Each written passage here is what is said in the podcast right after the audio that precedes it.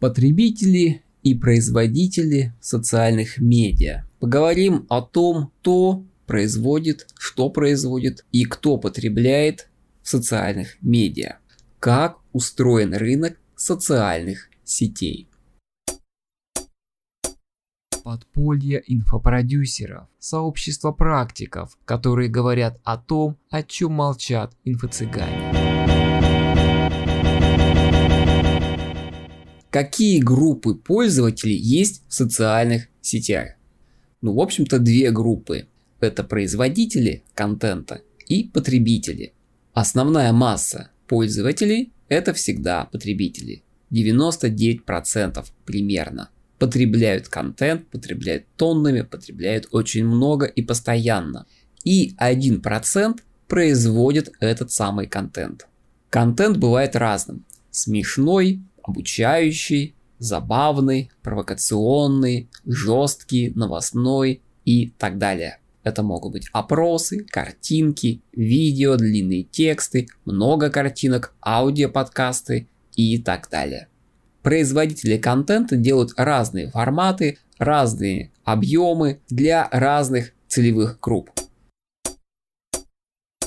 Важно, что сами по себе социальные сети, администрация, хозяева социальной сети, они не производят контент. То есть они его, конечно, производят, но это не основной их источник дохода.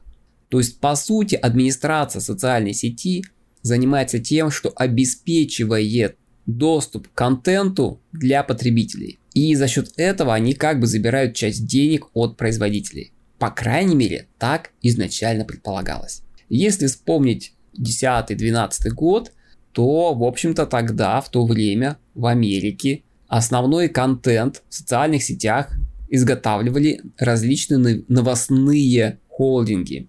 CNN, Fox Studio, газеты и так далее.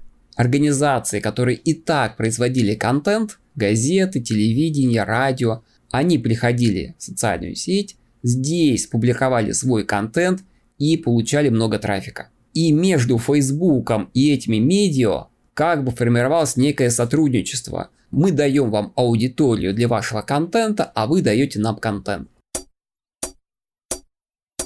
Это было взаимовыгодное сотрудничество, потому что потребителю, пользователю нравилось потреблять контент через смартфон, через социальную сеть Facebook, либо другую социальную сеть потому что социальная сеть обеспечивала равный доступ для всех новостных медиа. Я через одно приложение мог читать и BBC, и Deutsche Welle, и New Times, и Washington Post, и так далее. Я мог смотреть телевидение и тут же читать газету, и кого-то слушать, и что-то еще. У меня одно приложение, одна новостная лента обеспечила равный доступ к разным источникам информации. Газеты, телевидение, какие-то частные блогеры. Мне, как пользователю, потребителю, это было удобно. И в этом была фишка социальных сетей. Некая унификация подачи новостного контента, который вызывал большой объем потребления этого контента. То есть с появлением социальных сетей объем потребления контента увеличился. Это был такой фастфуд контента.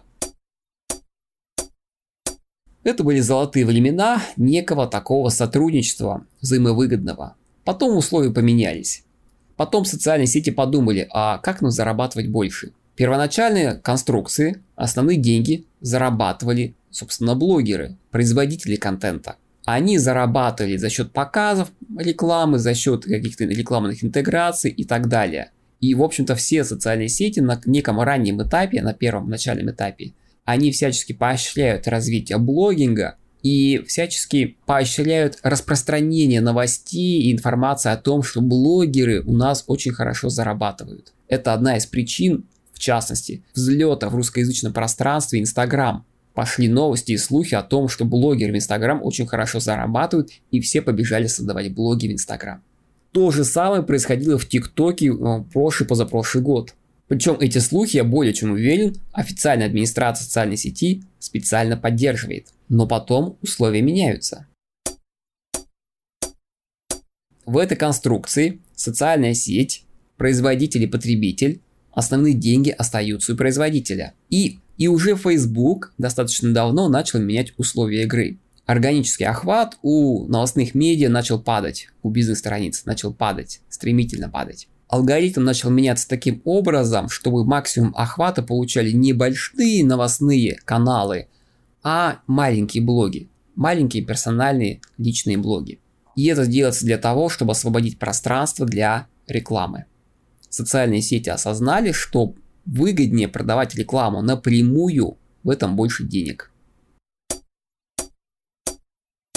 В результате вот в этой формуле производители контента оказались немножко ущемленными. В частности, ВКонтакте это было очень хорошо видно, так как ВКонтакт на локальном рынке развивается. И очень хорошо было заметно, что в какой-то момент создавать контент ВКонтакте стало просто бессмысленно. Денег паблик приносил очень мало, ну просто зачем напрягаться, раскручивать какой-то паблик, там миллион или, или несколько сотен тысяч, если он приносит ну, чертовски мало денег. Он просто не отбивает эти вложения. И это стал тот момент, когда, ну, в общем-то, закат маркетинга в социальных сетях, ну, потому что нету там денег. А раз нету денег, то как бы и нет смысла вкладываться в раскрутку, раскачку блога.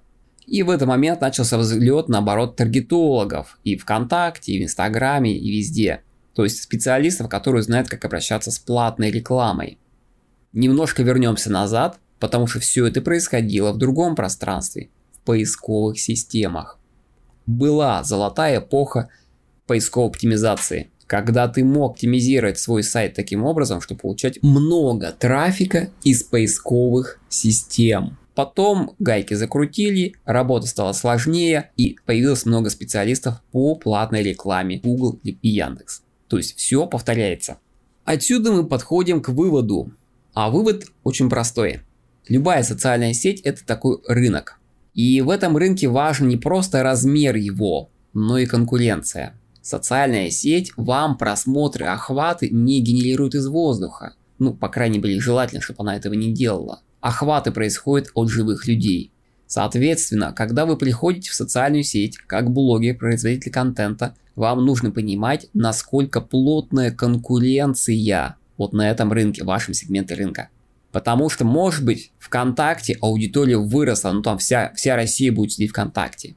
Но и плотность блогеров, производителей контента тоже будет высокая. Конкуренция будет высокой, и алгоритм будет таким, что органического охвата у вас либо будет очень мало, либо не будет совсем. В конце замечу, что вообще-то это основы маркетинга, об этом пишут в учебниках. Важен не просто размер рынка, но и уровень конкуренции. Ибо на большом рынке, но высококонкурентном, вам будет гораздо сложнее, чем на маленьком, но низкоконкурентном.